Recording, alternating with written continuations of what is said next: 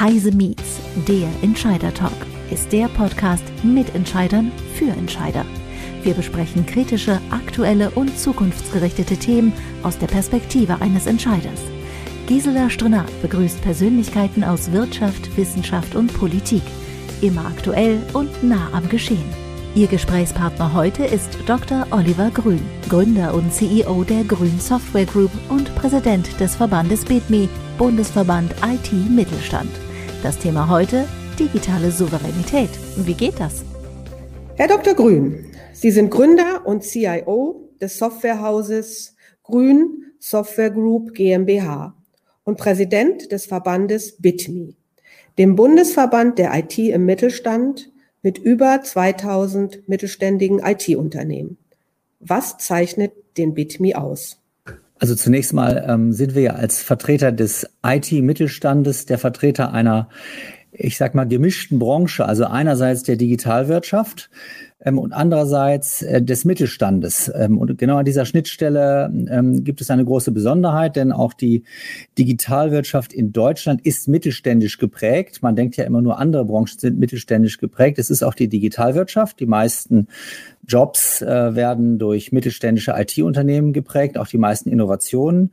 Ähm, und ähm, auf der anderen Seite sind eben diese mittelständischen Digitalunternehmen häufig auch Inhaber geführt. Also das ist eine bestimmte ja, DNA, die wir hier verbinden, den Mittelstand auf der einen Seite und äh, die innovative Digitalwirtschaft auf der anderen Seite. Und in dieser Kombination ähm, ist der, ist der BITMI der einzige und auch der größte Verband, ähm, der eben ja das vertritt und eben nicht auf der anderen Seite doch wieder auch Digitalkonzerne vertritt, wie vielleicht bei anderen Digitalverbänden oder wie bei anderen Mittelstandsverbänden vielleicht auch andere Branchen mit anderen Interessen. Also wir verbinden die Digitalisierung und den Mittelstand.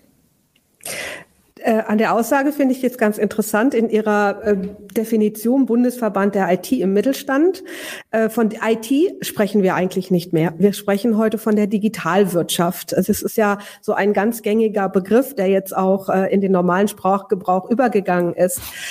Ähm, wie ist denn Ihre persönliche Sicht auf den Digitalisierungsgrad in Deutschland? Ja, also zunächst mal äh, tatsächlich wird ja alles digital und ähm, Digitalwirtschaft, damit ist schon meistens aber dann die Anbieterseite gemeint, die man früher IT-Wirtschaft genannt hat. Da haben Sie völlig recht. Ja, äh, mein, meine persönliche Sicht ähm, auf den Digitalisierungsgrad, naja gut, na, zunächst mal folgt man natürlich auch vielen Untersuchungen. Da ist es ja, glaube ich, doch bekannt, dass im Vergleich mit anderen Industrienationen Deutschland eher im ja, hinteren Mittelfeld liegt ähm, bei der Digitalisierung. Ähm, das ist ja jetzt auch durch die Pandemie nochmal sehr sichtbar geworden. Ähm, und es ist vielleicht auch sichtbar geworden, dass aber eben genau dieser Digitalisierungsgrad doch sehr, sehr wichtig ist für unsere Zukunft. Und wir haben eben in vielen Bereichen Aufholbedarf im Bereich der digitalen Infrastruktur, der digitalen Bildung, ähm, natürlich auch Digitalisierung der öffentlichen Verwaltung. Ähm, also insofern ähm, sehe ich das doch durchaus kritisch, was den Digitalisierungsgrad von Deutschland anbelangt. Mhm. Äh, das war sicherlich auch ein Grund, warum äh, die Verbände BITMI, ECO, BRECO, KI-Bundesverband und der Verband der mittelständischen Wirtschaft vor einigen Monaten die Initiative Deutschland kann digital ins Leben gerufen hat. Was war Ihr gemeinsamer Auslöser für den Start der Initiative?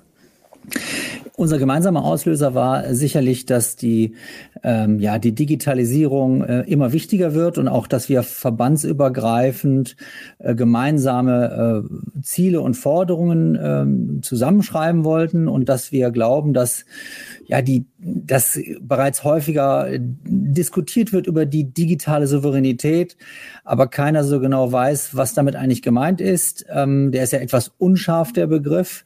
Ähm, äh, und wir wollten diesem Begriff mehr Kontur geben ähm, und natürlich auch ein bestimmtes Verständnis. Und es ist uns natürlich auch wichtig gewesen zu zeigen, dass eben auch die deutsche Digitalwirtschaft ähm, auch leistungsfähig ist. Ähm, und natürlich im, im Wahljahr ist es uns sehr wichtig, dass nicht am Ende wieder ähm, das Thema Digitalisierung nur am Rande behandelt wird. Ähm, und deswegen haben wir hier unsere Kräfte was diese Initiative betrifft, äh, gebündelt und wollen auch mit der Politik in einer Art Forum äh, auch vor der Wahl diskutieren und das Thema ähm, ja aufs, äh, auf die Tagesordnung bringen, weil wir eben glauben, dass die, die der Erhalt der digitalen Souveränität, zumindest im B2B, also im Business-to-Business-Umfeld, ähm, wesentlich sein wird dafür, dass wir in Deutschland und Europa in 30 Jahren noch guten Wohlstand wie heute erhalten können. Wir halten dieses Thema also für zentral. Mhm. Das Thema digitale Souveränität werden wir gleich noch etwas ausführlicher diskutieren, aber äh, vielleicht äh, vorher noch mal die Frage: Sie haben vorhin gesagt, wir sind im Digitalisierungsgrad noch nicht ganz so weit, wie Sie sich das wünschen würden. Wir hängen im europäischen Vergleich äh, doch sehr weit zurück. Nun haben Sie äh, auf der Website äh, Ihre Initiative Deutschland kann digital ähm, auch Erfolgsgeschichten dargestellt. Also ich habe heute Morgen noch mal reingeschaut, 44, 24 Erfolgsgeschichten sind dort dargestellt. Vielleicht sagen Sie noch mal, wie Sie die Auswahl dieser Unternehmen äh, getroffen haben, was Sie damit darstellen wollten. Also wir glauben, dass äh, neben der Tatsache, dass ja ähm, die meisten IT-Jobs ähm, äh, in der Digitalwirtschaft mittelständisch sind und dass es auch viele auch größere ähm, äh, natürlich Digitalunternehmen in Deutschland gibt, halten wir es für viel verständlicher, was digitale Souveränität heißt, wenn man es an Beispielen äh, zeigt. Und deswegen haben wir einfach redaktionell einige Beispiele ausgewählt. Ähm, äh, jetzt im Moment sind es 24. Ähm, und da, die sind eben aus unterschiedlichsten Bereichen. Ähm, äh, zum Beispiel gibt es ja dort äh, ähm, ähm, AlphaView, das ist ein, ein Conferencing-Tool. Ähm, wir alle nutzen eben eher Zoom oder Teams. Das sind eben Tools, äh, deren Herstellung ähm, und damit auch natürlich die Wertschöpfung und ähm, ähm, eben in, in Übersee liegt. Ähm, es gibt aber eben auch deutsche und europäische Videoconferencing-Tools, die man nutzen könnte. Ähm, äh, und dazu wollen wir anregen mit diesem Beispiel. Äh, mhm. Zum Beispiel das, das bei AlphaView, das finde ich ganz witzig. Es gibt ja diese ähm, äh, Germany's Next Top Model ähm, Sendung, die ja viele kennen. Und das Finale dieser Sendung, da erinnert sich vielleicht der ein oder andere, da waren ganz viele parallele Monitore, wo also Menschen sichtbar waren. Und das war zum Beispiel powered by AlphaView, also bei, von einem deutschen Unternehmen, was das gemacht hat. Manchmal sieht man eben einfach nicht die Leistungsfähigkeit von, von ähm, deutscher Technologie und denkt immer, es geht nur mit Zoom oder Teams ähm, oder WebEx, aber dem ist nicht so. Und da wollen wir äh, deutlich darauf hinweisen und wir halten es auch für wichtig, in der Zukunft mehr auf ähm, deutsche und europäische Technologie zu setzen. Das ist ja auch einer ihrer, ihrer Darstellungen, auch auf der Website. Sie möchten Hard- und Software made in Germany darstellen. Sie wollen zeigen, äh, dass, dass es so etwas gibt, dass Deutschland äh, da auch ein, ein, ein, ein relevantes Angebot hat. Ähm, nun sind wir beide aber schon ein paar Tage länger in dieser Branche und haben leider auch äh, feststellen müssen, dass sich gerade aus Deutschland im Hardware-Umfeld fast alle verabschiedet haben. Also wir hatten äh, gute Firmen mit Siemens, Siemens die Hardware im Mobile-Bereich oder auch in anderen Themen produziert hatten. Ich selber komme von Fujitsu. Wir hatten ein Werk in Augsburg, was leider geschlossen wurde. Äh, KUKA wurde verkauft, wenn wir gerade bei Augsburg sind, ein, ein chinesisches Unternehmen. Äh, das sind nur einige Beispiele.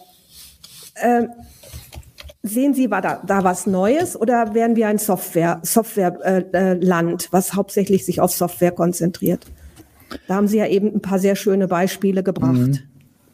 Also tatsächlich ähm, äh, muss ich da Ihre Analyse bestätigen. Hardware ist aus Deutschland äh, nahezu komplett äh, ja, abgewandert. Ähm, das ist sehr unerfreulich. Wir haben natürlich noch verschiedene Beispiele. Nehmen wir mal die Fritzbox von AVM. Also es gibt natürlich immer noch Hardware ähm, ähm, auch made in Germany. Es gibt auch neue, äh, sagen wir mal, kleinere äh, Trends bei der Nachhaltigkeit. Da gibt es zum Beispiel äh, ein Unternehmen, Shift Phone heißen die, die stellen also nachhaltige äh, Smartphones her. Also es gibt hier und da Pflänzchen, aber das jetzt wirklich als signifikant für den Gesamtmarkt ähm, zu beurteilen wäre übertrieben. Ähm, das ist traurig, aber ähm, äh, es ist auch wichtiger, dass wir im Bereich äh, Software äh, stark sind und vor allen Dingen im Bereich Software in der B2B-Branche, also in der Business-to-Business-Branche, Ähm, denn hier äh, wandert die Wertschöpfung hin. Es wird immer wichtiger, dass äh, ähm, äh, die Software äh, in sozusagen von der Wertschöpfung her äh, hierher kommt und eben deswegen auch die digitale Souveränität äh, darin besteht. Wir sehen es ja am Beispiel des Autos, wo immer wieder betont wird, ähm, es hilft nichts, wenn am Ende das Betriebssystem des Autos und die gesamte Software ähm, aus Übersee ist und wir nur noch verlängerte Werkbank sind und mit unserer Hardwarefähigkeit beim Autobau ist sie ja noch ähm, äh, weltmarktführend. Aber auch hier kann eine Wertschöpfung wegwandern. Also ich finde es wichtiger, äh, in Software ähm, die Wertschöpfung hier zu halten, ähm, als jetzt in Hardware. Oft gibt es aber auch eine Kombination, gerade eben ähm, bei Deep Tech Startups, ähm, wo eben auch neue Hardware-Ansätze verbunden werden mit Software. Also aus meiner Sicht ist die, ähm, ähm die wichtige Zukunftsschöpfung ähm, äh, und die Wertschöpfung und damit auch der Wohlstand für uns alle in, in äh, 20, 30 Jahren wird aus meiner Sicht aus Software und Daten viel mhm. mehr generiert denn aus Hardware. Okay, vielen Dank. Lassen Sie mich auf das Thema digitale Souveränität gehen. Ähm, Sie haben ja vorhin schon gesagt, ist einer Ihrer Schlüsselforderungen aus der Initiative Deutschland kann digital. Wenn ich mir jetzt die Definition von digitale Souveränität in Wikipedia anschaue, geht es da eigentlich ganz stark um das Thema Medienkompetenz, die Möglichkeit eines Menschen oder einer Gesellschaft, digitale Medien selbstbestimmt nutzen zu können.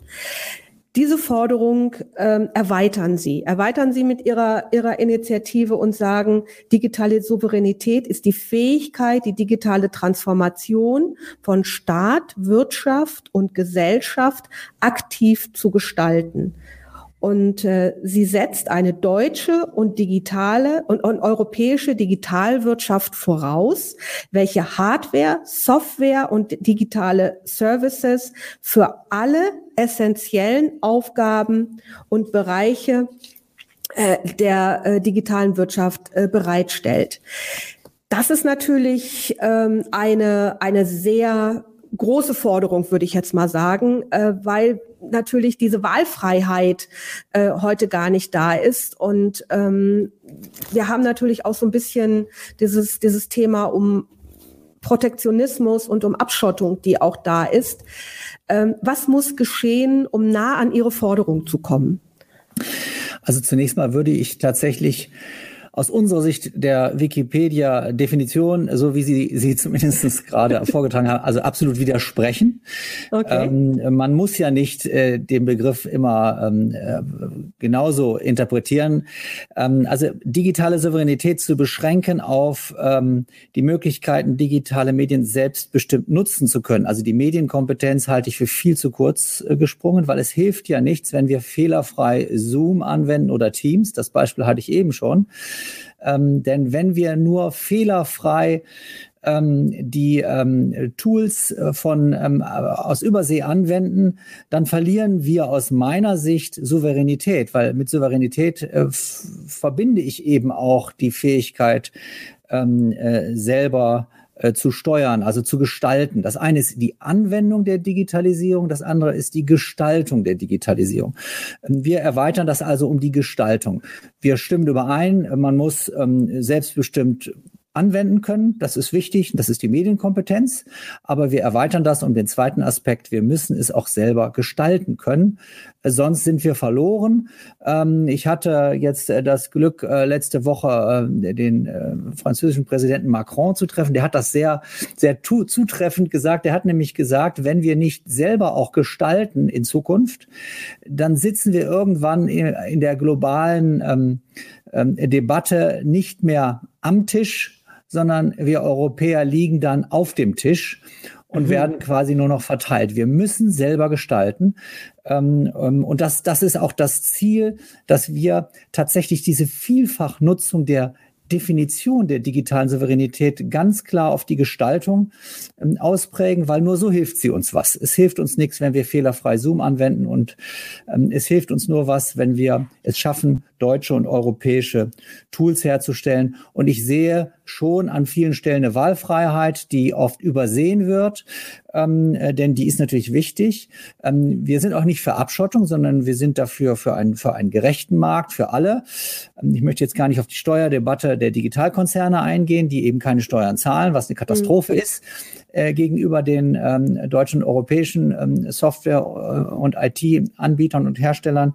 Ähm, ähm die, die beste Lösung soll gewinnen, aber es entsteht doch der Eindruck, es gäbe keine Wahlfreiheit, obwohl es Wahlfreiheit häufig gibt. Dafür machen wir auch diese Initiative. Ich hatte das Beispiel AlphaView eben erwähnt äh, oder die Fritzbox. Das kann für mich nicht angehen ähm, dass es immer noch so ist, dass beispielsweise eine Deutsche Telekom einen eigenen Router anbietet und der Router ist am Ende von Huawei ähm, und wir alle vermuten, da könnten äh, Backdoors drin sein. Ähm, äh, warum nutzen wir dann nicht einen Router von, von AVM äh, Fritzbox? Also hier fehlt für mich eine, ähm, äh, eine Unterstützung, eine starke Unterstützung von Staat und Wirtschaft und der Öffentlichkeit, dass man sagt, wenn ich ähnliche Produkte habe, dann sollte ich doch lieber Produkte einsetzen, IT-Produkte, die ähm, made in Germany oder made in Europe sind. Das, das mhm. ist für uns ganz wichtig, um die digitale Souveränität zu stärken im B2B-Umfeld. Was empfehlen Sie denn jetzt einem CIO oder ähm, einem IT-Verantwortlichen in einem Unternehmen, was global agiert? Viele Mittelständler sind auch global unterwegs. Sie haben nicht nur ihren Markt in Deutschland, sondern sie haben sie auch in, in Übersee. Und wir wissen alle, äh, dass wir Monopolisten haben mit Microsoft, mit Google oder auch mit anderen Herstellern. Äh, und dieser CIO, für den ist es natürlich sehr viel einfacher, diese monopolistischen äh, Software-Systeme einzusetzen, wenn er ein, ein, ein, eine globale IT-Strategie machen muss. Wie, wie wollen Sie den äh, von einer digitalen Souveränität aller Europa überzeugen? Also zunächst mal würde ich auch als CIO eines äh, Unternehmens, was international agiert, muss natürlich die Funktionalität vorgehen. Also dem ja. stimme ich absolut zu und es gibt deswegen ja auch keine Abschottung. Also wenn es für bestimmte Lösungen einfach nur äh, ähm, Tools äh, aus Übersee gibt oder ja, Lösungen aus Übersee gibt ähm, ähm, oder woanders her, dann, dann um Gottes Willen würde ich die natürlich einsetzen, denn es geht natürlich vor, dass das Unternehmen selbst äh, wettbewerbsfähig bleibt. Also insofern sollte man dann auch auf solche Lösungen setzen ähm, denn an erster Stelle ist, dass es funktionieren muss.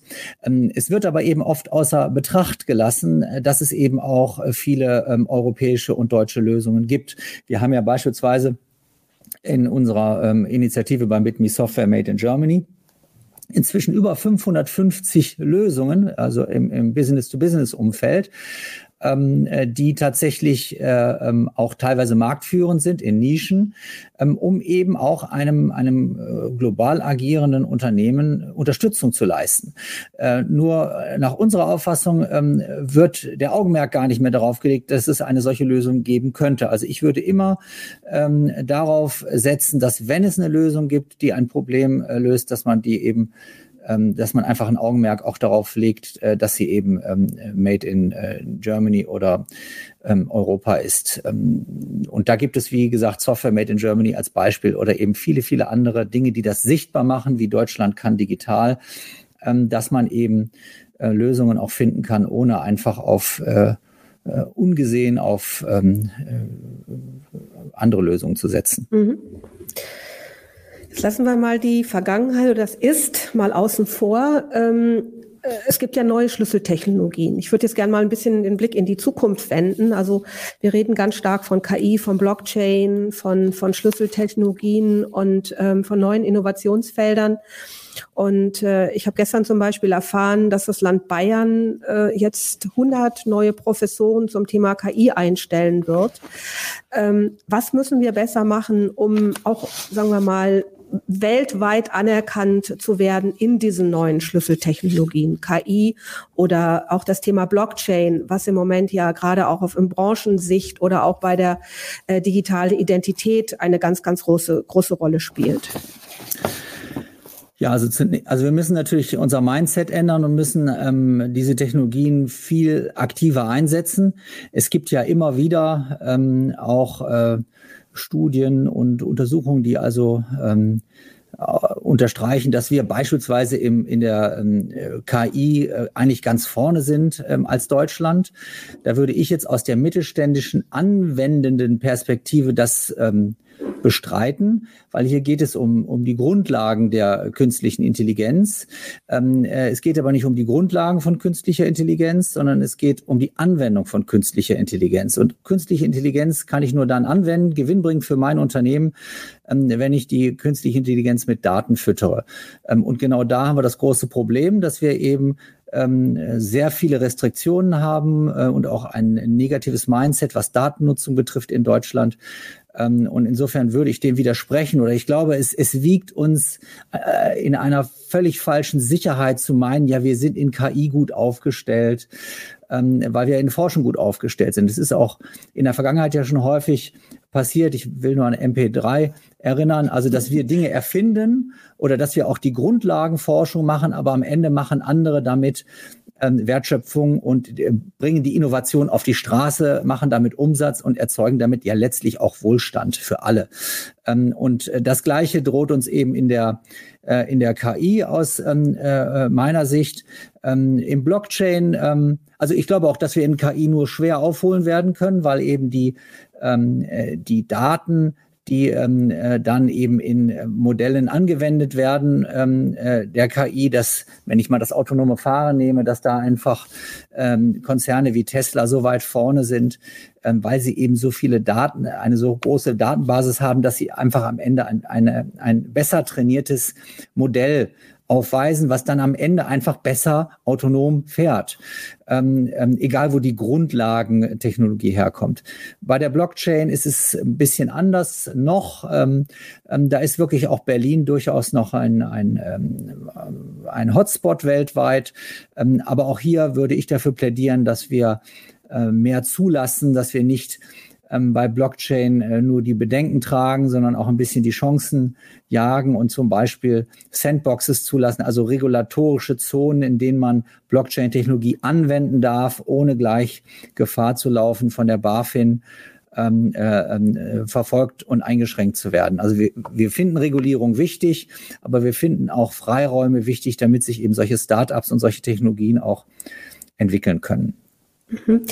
Ähm, jetzt wurde ja vor kurzem, ähm, weil wir gerade auch bei der Bundesregierung eben waren, ein, äh, ein Zentrum für digitale Souveränität der Bundesregierung ähm, äh, geschaffen, äh, das CENDIS.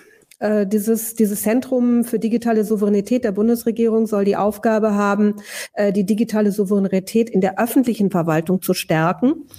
Also das heißt, äh, die schauen ganz stark darauf, welche Lösungen werden eingesetzt. Sind es jetzt europäische Lösungen? Sind es US-Konzernlösungen? Sind es Open-Source-Lösungen?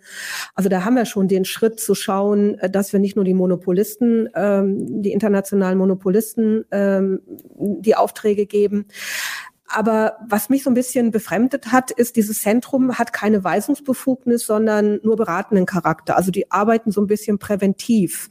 Reicht Ihnen das oder sagen Sie, da muss mehr passieren? Also zunächst mal finde ich sehr positiv, dass es, ähm, dass so ein solches Zentrum etabliert werden soll. Das zeigt ja letztlich dass die Wichtigkeit des Themas.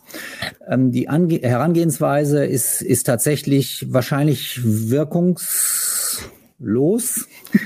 Ich will mal dieses harte Wort benutzen, äh, so ähnlich wie zum Beispiel auch ähm, ähm, die, die Aufsetzung der Stelle unserer äh, Staatsministerin für Digitalisierung, also unsere Digitalministerin äh, Frau Bär, auch wirkungslos ist. Nicht, weil äh, Dorothee Bär wirkungslos ist, sondern weil es einfach so aufgestellt ist, dass es nicht funktionieren kann ohne Weisungsbefugnis. Also ich stimme Ihnen da absolut zu.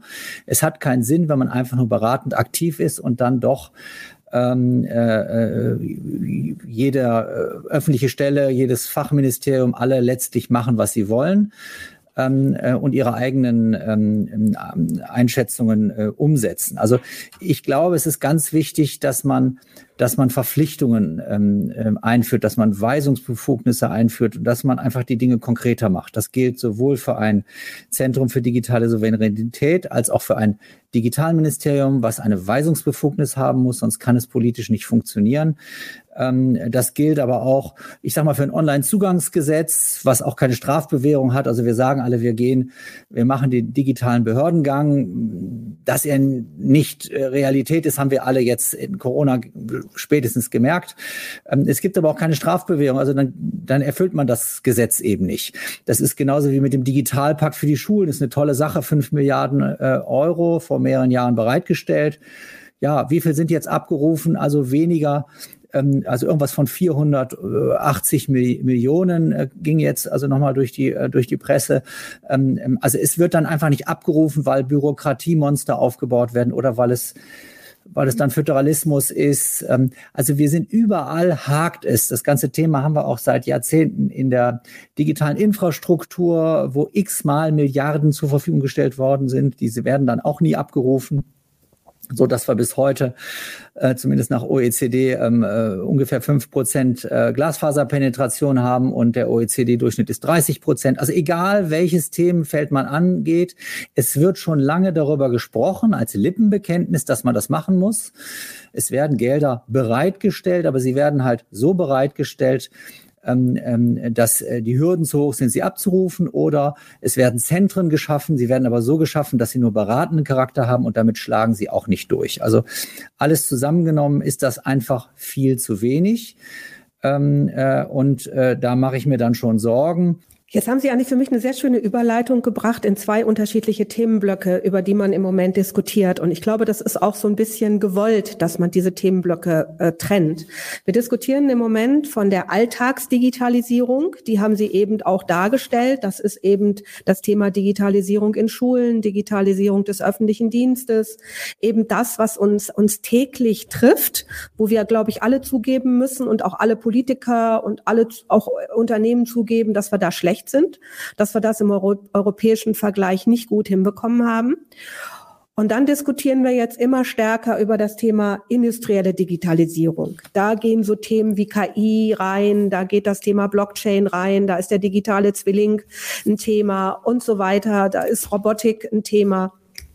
Und wir schaffen es im Moment, und vielleicht ist das ja auch, auch ganz gut so, diese beiden Themen schön voneinander zu trennen weil äh, ich glaube, sie müssen auch voneinander getrennt werden. Wenn Sie jetzt mit Ihrer Initiative Deutschland kann digital auf diese Trennung mal schauen, was würden Sie jedem der beiden Blöcke empfehlen? Was würden Sie der Alltagsdigitalisierung empfehlen, äh, wo wir ja wie Sie gerade eben sagen, mehr Schub drauf kriegen müssen? Und was, äh, was würden Sie dem Thema industrieller Digitalisierung empfehlen, wo der Schub jetzt wirklich sehr massiv kommt? Also zunächst mal ähm, bin ich auch hier ein bisschen ähm, äh, unvertraut mit diesen Begrifflichkeiten und glaube nicht, dass sie den Markt abdecken. Also Alltagsdigitalisierung, okay, das ist wahrscheinlich die Digitalisierung, ähm, äh, die man auch als Business-to-Consumer-Digitalisierung betrifft. Ähm, ähm, aber ähm, das Thema industrielle Digitalisierung äh, impliziert ja, dass es um die Industrie geht. Und ähm, äh, unsere Wertschöpfung in Deutschland ist ja äh, zu über 70 Prozent sind das Dienstleistungen. Also ich glaube, dass man jetzt, äh, wenn man über industrielle Digitalisierung spricht, spricht man nur über einen, einen für Deutschland sehr wichtigen, auch traditionell sehr wichtigen Bereich von vielleicht 20 Prozent äh, der Brutto, äh, des Bruttoinlandsproduktes. Ähm, aber eben äh, der wesentliche Teil ist doch, ist doch Dienstleistung. Wenn man nur die industrielle Digitalisierung nimmt, dann glaube ich schon, dass wir dort ganz gut aufgestellt sind und dass wir auch ja den Begriff Industrie 4.0 geprägt haben ähm, und dass äh, gerade größere Unternehmen schon sehr weit in der Digitalisierung sind. Ähm, das ist, glaube ich, auch sehr wichtig, weil ähm, äh, die Industrie ist, ist ein wahnsinnig wichtiger Teil unserer Wirtschaft. Ähm, ähm, ich würde aber diesen Begriff Business-to-Business-Digitalisierung, der umfasst für mich sowohl die industrielle Digitalisierung als auch die Digitalisierung anderer Wirtschaftssektoren ähm, und dazu insbesondere auch die, der Dienstleistungssektor. Und im Dienstleistungssektor ähm, ähm, haben wir sicherlich mehr Aufholbedarf als beim Bereich der rein industriellen Digitalisierung. Ähm, grundsätzlich stimme ich aber zu, dass der Bereich industrielle Digitalisierung, die für mich zur Business-to-Business-Digitalisierung dazugehört, ähm, dass das viel wichtiger ist, dass wir dort aufholen als bei der Alltagsdigitalisierung, weil das eben unsere Wohlstandsbringerbranchen sind. Das heißt, der Wohlstand in Deutschland hängt von Industrie und Wirtschaft ab. Ähm, äh, und äh, deswegen ist es wahnsinnig wichtig, hier zu investieren. Ähm, es ist auch sehr wichtig, nicht den Trugschluss zu erlegen, dass jetzt durch Corona ein, Indust ein Digitalisierungsschub stattgefunden hat. Denn der hat auch eigentlich nur oberflächlich stattgefunden. Der hat stattgefunden bei Kollaboration und Kommunikation. Also was wir jetzt hier machen, wir machen Podcasts, wir machen Videoconferencing, ähm, wir machen auch neue Collaboration Tools. Aber die wirkliche Digitalisierung der Geschäftsmodelle in den mittelständischen Unternehmen ähm, äh, die ist oder die Projekte hier um, um in diesem Umfeld auch da gibt es inzwischen erste Zahlen, sind eher zurückgegangen als angestiegen in den letzten äh, 18 Monaten, äh, weil man natürlich sich in der Pandemie jetzt erstmal darauf besinnt hat, ähm, dass äh, die Wirtschaft und dass das Unternehmen und dass das Geschäft weiterläuft ähm, und solche Zukunftsprojekte, wo man noch nicht genau sieht, den Nutzen erstmal gestoppt hat. Und da empfehle ich natürlich dringend, solche Projekte fortzusetzen. Und ich empfehle auch dringend jedem, diesen Zweischritt der Digitalisierung in der Wirtschaft, dazu gehört auch industrielle Digitalisierung, äh, fortzusetzen. Das heißt, der erste Schritt ist digitale Optimierung. Ich optimiere die Prozesse, die ich sowieso schon habe, durch digitale Unterstützung. Also der Roboter baut die Autos am Ende zum Beispiel. Ähm, aber der zweite Schritt der Digitalisierung ist die digitale Transformation. Und das ist wirklich dann die Veränderung des digitalen Geschäftsmodells oder zum digitalen Geschäftsmodell hin, meistens sehr datenbasiert. Naja, das wäre dann äh, für das Beispiel von eben, ich baue gar keine Autos mehr, ist auch ähm, ziemlich abgedroschen das Beispiel, aber ich denke, es macht es sehr klar, äh, sondern ich bin Mobilitätsdienstleister. Also ich biete vielleicht ganz andere Services an, ähm, ähm, anstatt eben einfach nur die Herstellung, ähm, äh, die industrielle Herstellung alleine zu optimieren. Also diese beiden Schritte würde ich empfehlen. Ja, das war eigentlich äh, schon fast ein Schlusswort. Also eigentlich zeigen Sie, dass wir am Anfang eines Weges sind, dass wir, in, wenn wir dieses Gespräch in einem Jahr nochmal führen werden, äh, mehr über Transformation und veränderte Geschäftsmodelle reden werden. Und äh, die Technik, die wir äh, da jetzt zur Verfügung haben, eigentlich nur das Hilfsmittel ist. Und äh, wir da uns da uns auch drauf konzentrieren müssen. Habe ich das richtig verstanden? Ja, grundsätzlich ja. Und ich glaube auch, dass wir bei dem Bereich B2B und industrieller Digitalisierung äh, gute Chancen haben, ähm, noch äh, die zweite Halbzeit äh, ähm, hier dieser dieser Digitalisierung weltweit auch wirklich noch gut mitzuspielen. Ähm, ähm, und unabhängig davon ist eben im Bereich der, der Alltagsdigitalisierung, ähm, also auch was äh, Schulpolitik, äh, ähm, Schul also Digitalisierung in der Schule, in der Bildung und all diese äh, öffentliche Verwaltung, all diese Themen äh, müssen auch gemacht werden. Aber ich glaube, wesentlich ist, ist dieser Bereich industrielle und B2B-Digitalisierung. Herr Grün, vielen Dank. Vielen Dank für das Gespräch. Viel Erfolg weiterhin mit in Ihrer Initiative Deutschland kann digital. Und äh, Sie haben eigentlich viel Hoffnung gemacht, dass wir auf einem guten Weg sind. Vielen Dank. Ja, Frau Frau Strenat. Ich danke auch ganz herzlich. Das war Heise Meets, der Entscheider Talk. In zwei Wochen begrüßt Gisela Strenat Tobias Lohmann, Geschäftsführer des Bildungswerkes der niedersächsischen Wirtschaft, zum Thema Wie kommt Wissen zum Erwachsenen? Wir freuen uns auf Sie.